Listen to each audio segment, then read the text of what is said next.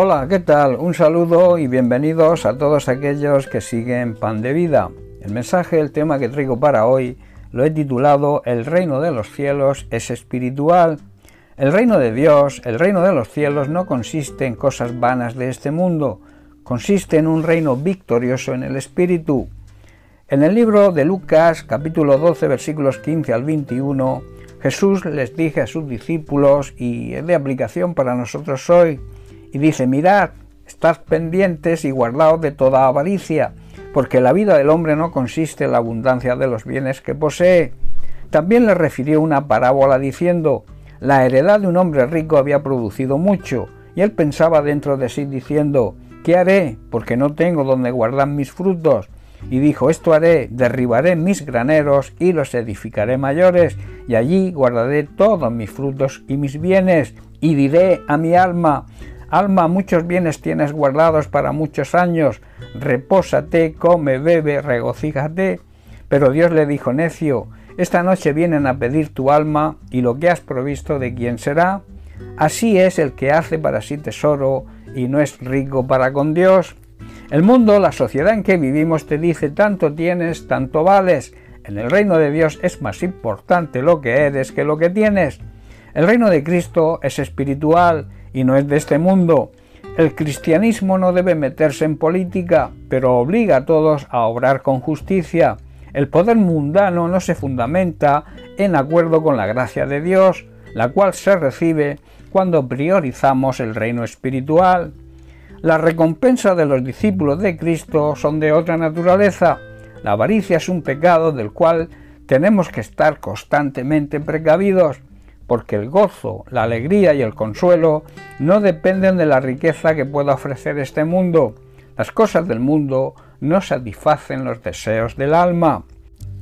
La parábola del joven rico que hemos leído muestra la necedad de las personas mundanas y carnales mientras viven y su miseria cuando mueren. El carácter que se describe en esta parábola es exactamente el de un hombre mundano que no tiene gratitud hacia el cuidado que Dios tiene de la creación y de sus criaturas, ni un pensamiento recto sobre la incertidumbre de los asuntos humanos, el valor de su alma o la importancia de la eternidad. ¿Cuántos, aún entre los llamados cristianos, señalan a personajes semejantes como modelos a imitar y personas con las cuales sería bueno relacionarse, los cuales basan su reino en lo material.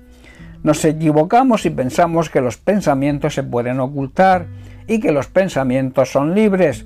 Este joven cuando vio una gran cosecha en su terreno, en lugar de dar gracias a Dios por ella o de regocijarse por tener mayor capacidad para hacer el bien, se aflige y se pregunta ¿qué haré? ¿qué haré ahora? El mendigo más pobre de la tierra no podría haber dicho algo con tanta ansiedad o con tanto deseo. Es una realidad que mientras más tengamos las personas, más confusión vamos a tener y quizás más problemas. No es feliz el que más tiene, sino el que menos necesita, y por tanto está satisfecho con lo que Dios le provee, y además es agradecido, dando gracias por lo que tiene, y no vive afanado por lo que no tiene. Este joven fue un hombre necio por no pensar en usar de otro modo su riqueza, sino en darse gustos carnales y satisfacer sus apetitos sensuales, sin pensar en hacer el bien y ayudar a los demás, que realmente estos son los sacrificios que le agradan a Dios.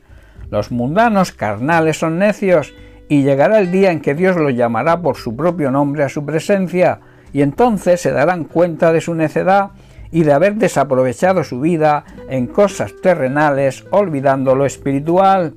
La muerte de tales personas será miserable en sí y terrible para ellos.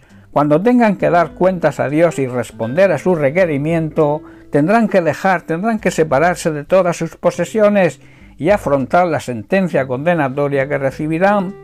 Pablo en Romanos capítulo 8 versículos 5 al 8 declara lo siguiente, porque los que son de la carne piensan en las cosas de la carne, pero los que son del Espíritu en las cosas del Espíritu, porque el ocuparse de la carne es muerte, pero el ocuparse del Espíritu es vida y paz, por cuanto los designios de la carne son enemistad contra Dios, porque no se sujetan a la ley de Dios ni tampoco pueden. Y los que viven según la carne no pueden agradar a Dios. Los que viven dominados por la naturaleza pecaminosa piensan en cosas pecaminosas, pero los que son controlados por el Espíritu Santo solo piensan en las cosas que agradan a Dios. Por lo tanto, permitir que la naturaleza pecaminosa controle nuestra mente lleva a la muerte, a la muerte eterna, a la condenación, pero si permitimos que el Espíritu Santo controle nuestra mente, esto lleva a la vida, a la vida eterna, a la salvación y a la presencia por toda la eternidad con Dios y también ahora a la paz interior. La naturaleza pecaminosa es enemiga de Dios siempre, nunca obedeció las leyes de Dios, nunca obedeció su palabra y jamás lo hará. En Mateo capítulo 6 versículos 19 al 21, Jesús nos dice lo siguiente, no os hagáis tesoros en la tierra, donde la polilla y el orín corrompen, y donde los ladrones minan y hurtan, sino haceos tesoros en el cielo, donde ni la polilla ni el orín corrompen, y donde ladrones no minan ni hurtan, porque donde esté vuestro tesoro, allí estará también vuestro corazón. Nuestra prioridad no debe ser almacenar tesoros aquí en la tierra, donde las polillas se los comen y el óxido los destruye, y donde los ladrones entran y roban. Por el contrario, debe ser nuestra prioridad almacenar tesoros, tesoros en el cielo, donde las polillas y el óxido no pueden destruir y los ladrones no pueden entrar a robar. La palabra de Dios dice que ningún ladrón entrará en el reino de los cielos. Donde pongamos más atención y lo consideremos un tesoro, allí estarán también los deseos de nuestro corazón. Recuerda, el reino de Dios, el reino de los cielos no consiste en las cosas vanas que este mundo nos ofrece, consiste en un reino victorioso, dirigido por el Espíritu Santo. El reino de los cielos, el reino de Dios, es un reino espiritual. Bien, pues hasta aquí el mensaje de hoy. Que Dios te bendiga. Un abrazo.